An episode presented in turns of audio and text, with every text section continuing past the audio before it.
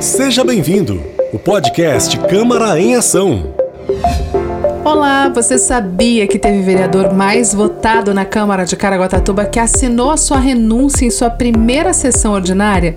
Pois é, Saturnino Mariano Nepomuceno foi o vereador mais votado nas eleições de 1947 e, para aprovar sua fama de homem decidido, apresentou a sua renúncia logo na primeira sessão ordinária, por não concordar com o que ele chamava de conchavo para a composição da mesa diretora. A decisão foi acompanhada pelo seu irmão Sebastião Mariano Nepomuceno, já que ambos eram considerados homens de opiniões firmes.